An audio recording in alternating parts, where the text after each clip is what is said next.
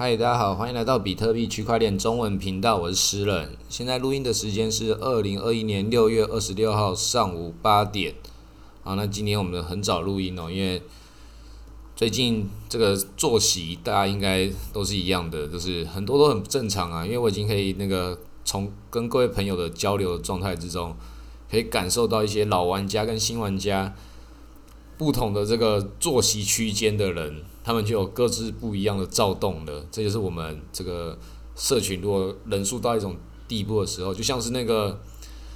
那个古癌的那个节目，它有夜猫群跟白天群。我觉得这个就是，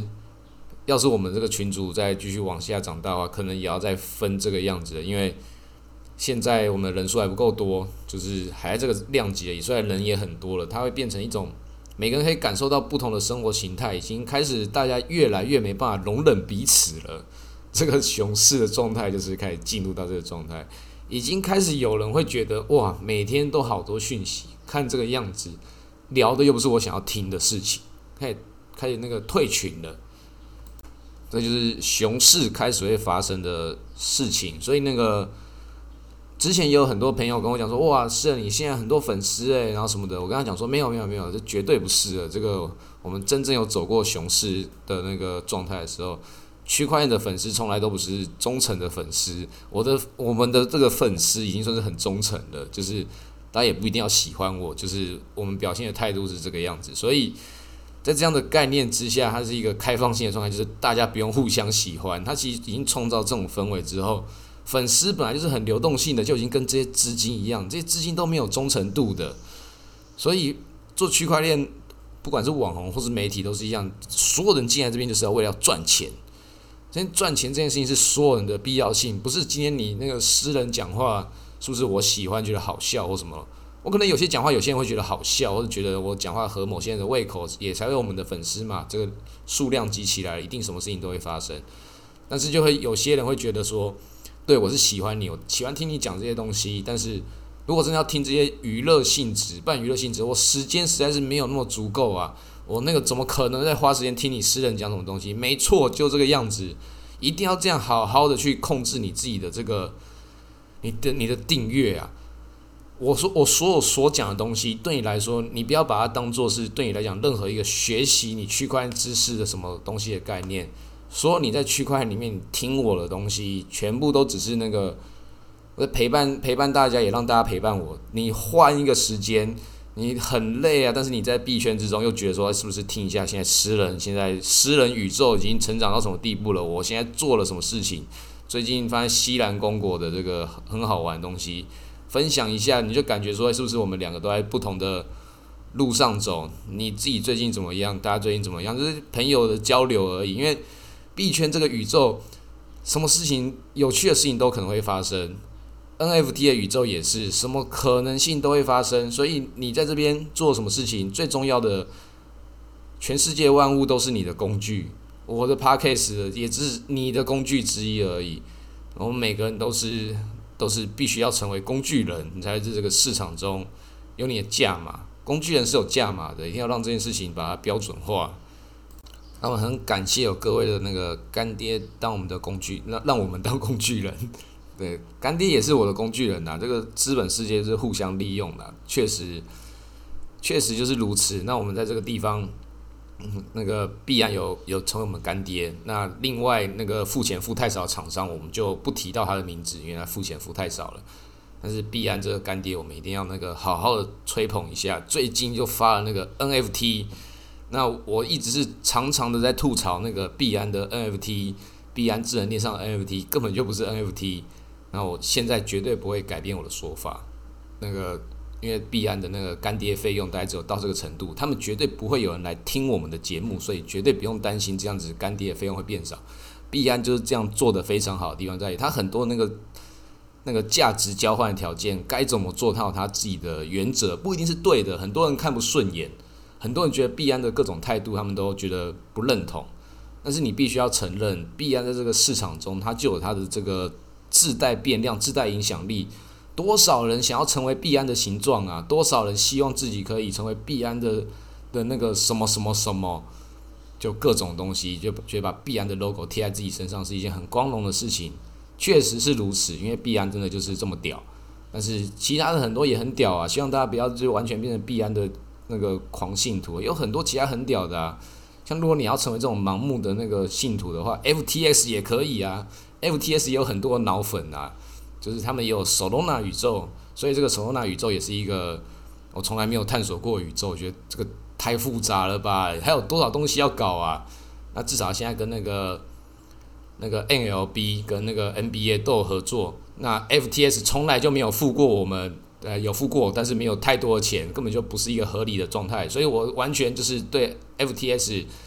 告诉各位，你们要当脑粉，然后去帮他做免费行销的，完全可以，就是不一定要跟只跟币安，可以跟 FTS 也合作。他们出了很多脑粉，会不停像我这样去帮他做宣传的一些各种要素。就算我在 diss 他，那同时 NBA 跟 ALB。大联盟跟篮球，这大家都喜欢的，所以他做到这件事情，他就可以得到免费的广告，但他也付出了很大的代价，这必须一定要帮爆炸头鼓掌一下。他已经创造了那个赵长鹏局面之下的其一个新的玩法了。他把那个公链的主导权，这个山寨币的主导权，从那个 BSC 宇宙拉了回来，创造他自己的爆炸头宇宙了。所以他实在太厉害了，而且他一直可以在这个 DeFi 世界中一直去。扩充它的玩法，一直去打造新的宇宙。竟然最近跟 NFT 这个事情又尬起来了。NFT，然后还有那个币安也出 NFT，所有事情都在这里都玩开来了。大家这个牛市的最后 party，大家都已经不计代价了。玩 NFT 这件事情已经到了一个这个在金鱼阶级的地方，已经根本就在乱搞了。但是 NFT 在更大更大大未来，它一定还是有它的。那个宇宙的扩充性是很很很有想象力的，但是 NFT 这件事情，我觉得很很多朋友最近各种在讨论 NFT，因为我们有 NFT 的中文社群，然后最近的那个 Telegram 频道也刚开了，这个是那个 Lutes 跟洞区的的罗罗小胖一起，我们一起那个提供内容，把它做出来一个 NFT 宇宙战舰的中文社群宇宙，所以这里面它资讯大家可以去上面去。去拓展它，这里面它已经开始资讯量已经大到每天我们这个省文省文已经快要到赶上我们的这个比特币区块中文频道的这个省文速度了。这个进来的人口流量，它 NFT 那个宇宙已经自己被创造一个全新的宇宙了。它跟我们币圈是完全不一样的结构，所以很多在问 NFT 这个事情的话，你真的是要必须要重新把所有的思维重新都打散。必须要回到一个清零的状态，即便在币圈也是要这个样子，但是在 NFT 这边，就是更要先接受所有事情要先归零去思考它。那 NFT 这个事情直接讲到最最根本，它还是回到艺术本身。艺术本身它就是已经是一个，他自己会有他的语言跟他自己的意识了。所以他在想什么，你是你只能去思考它跟揣摩它，但是。有的时候，这个艺术它本身它影响的层面有多大？有的时候你看到那个艺术品本身，像最近有一个叫虚无的那个艺术品，它就它不是叫虚无，但是它所呈现的东西就是一个什么都没有。他说这我卖的东西就是叫什么都没有，一个意大利的艺术家。所以，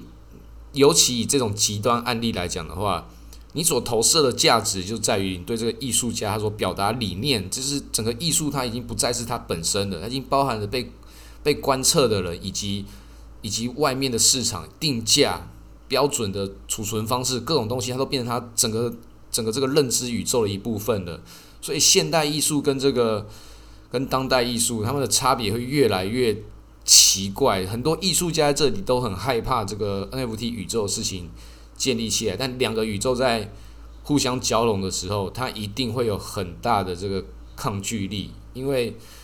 这个正如同比特币跟所有事情一样，所以现在 NFT 在挑战传统艺术，但是你也可以看得到那些传统艺术里面最厉害的那些佳士的舒舒适比、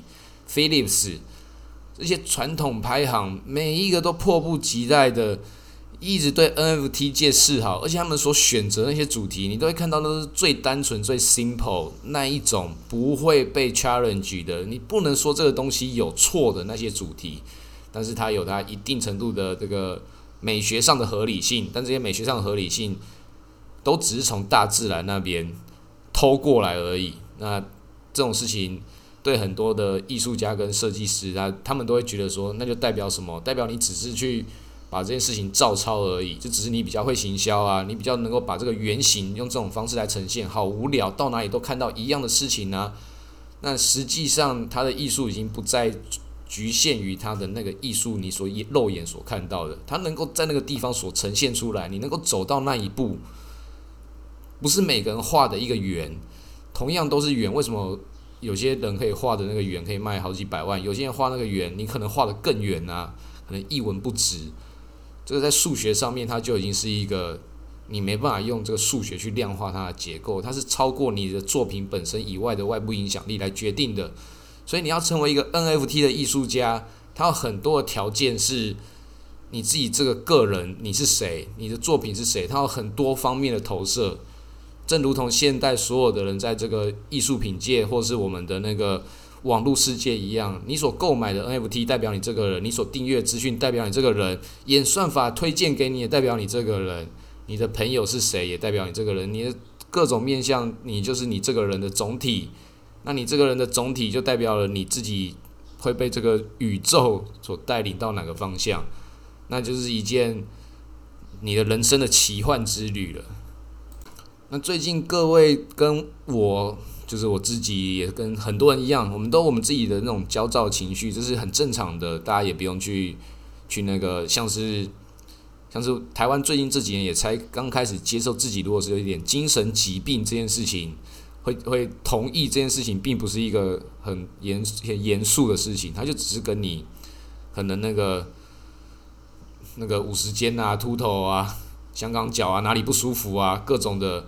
什么白内障啊，就是它只是其中一种其中一种病，跟你的遗传病、跟你变老的病，或是。跟你的得武汉肺炎 （COVID-19） 一样，它只是一种生理状况。那现在在我们币圈中，大家很多人都要先接受自己在精神层面上是有某种程度上的依赖性的。至少这些赌徒们全部都是到这种时候都还继续赌的，什么事情都在讲这种跟钱有关、跟赌博有关的事情，这必然的，在我们币圈之中都是这样。它一定也是在 NFT 圈中，也是很多这种投机性、炒作性的这整个概念。所有在币圈玩过游戏，会在 NFT 圈也玩过一次，然后所有在 NFT 玩过的东西，它同时又是在所有历史之中、艺术圈中所所发生的事情的总和，走到这个世界之中的下一步，它的回音而已。这是一件很合理的事情，因为历史就是这样一直演进的。这 NFT 也只是一个艺术载体的形式，所以我在这一集，我尽量不去讲太多，你去。看 NFT 艺术或是它的炒作结构的价格，这些也都还有很多可以讲，但这东西又变成是各家的理念不一样。那我尽量把它讲成一个是完整的结构。现在讲这个结构是至少先讲艺术这件历史，我们先尊重历史这件事情本身。艺术的历史很漫长，光是像我们区块链之中这种共识去决定什么东西是真或伪这件事情，它就有很漫长的这个历史处理程序了。那我这里就是，我也很担心讲太多的话会引起来不必要的那种很无聊那种比战，因为艺术圈跟文化圈的人特别喜欢去炒这种艺术跟哲学定义的事情。但是我很推荐大家去看一个 Netflix 现在已经哦下架纪录片，这个大家没办法去看了。那个 Netflix 下架纪录片《艺术侦探》，它第一集就非常的了不起，它已经讲了这个莫内的真迹的。他真伪评判，然后还有他的人际关系跟这个艺术品本身，它的各种被鉴价的方式，然后同时他到更下一个，你已经觉得整个宇宙已经要打通了。莫内的这幅画到底是不是真品的时候，竟然进入到了一个我这个爆，好就在这里爆雷好了，因为你已经没办法在 Netflix 上面看到，它已经下架，有时候限量就是这样。我也只看到前三集而已，但第一集就很震撼了。最后是两大伊朗，欧洲有两大不同的体系的伊朗，他们的互相承认的方式，针对这个作品，他们就是，如果你先承认这个是真机，如果我承认，我就 under 在你的这个共识结构之下，所以在这里绝对不会跟你认输。所以艺术品界有艺术品界的黑帮，有他们选边站的结构，所以你不要觉得说这些穿着体面、这些讲的一嘴好艺术的人，他们在他们的内部有他们人际关系那种很肮脏的宇宙，这是世界所有地方都会有的必然现象。人类这个世界就是在找，尤其在这种艺术品界，他在找共识。找共识的时候就一定要选边站，然后艺术品又变成一个很哲学性的事情，它这个宇宙会变得非常复杂。所以这个越复杂宇宙，人们要在里面找到艺术的共识，就决定了地方的炒作价值。再加上时间性的时候，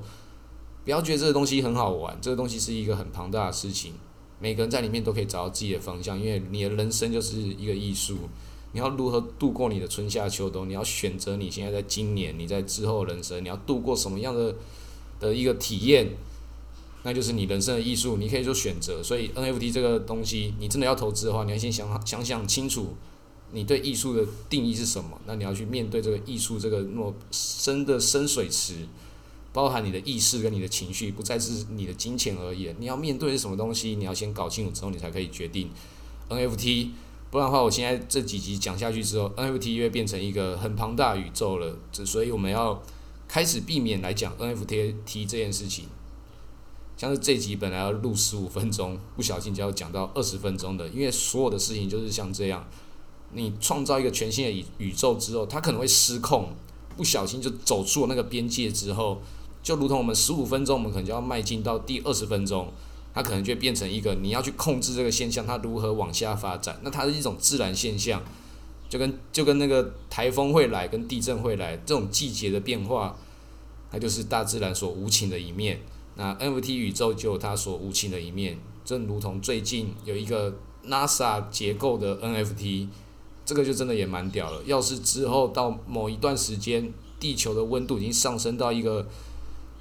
一个很危险的地步，上升两度 C 的话，这 N NFT 本身会被摧毁。所以拥有这个 NFT 的人，他买到就是一个连 N NFT 本身都会消失的一个一个行为本身，他就变得很很奇怪了。这要去理解它，就变成你要去理解一种很。你要找出它的逻辑的矛盾性，它就变得是一个很吸引人的一种思维了。那讲到这里，再多讲一些艺术性的事情，就会变成是会可能跟艺术圈的人定义不一样。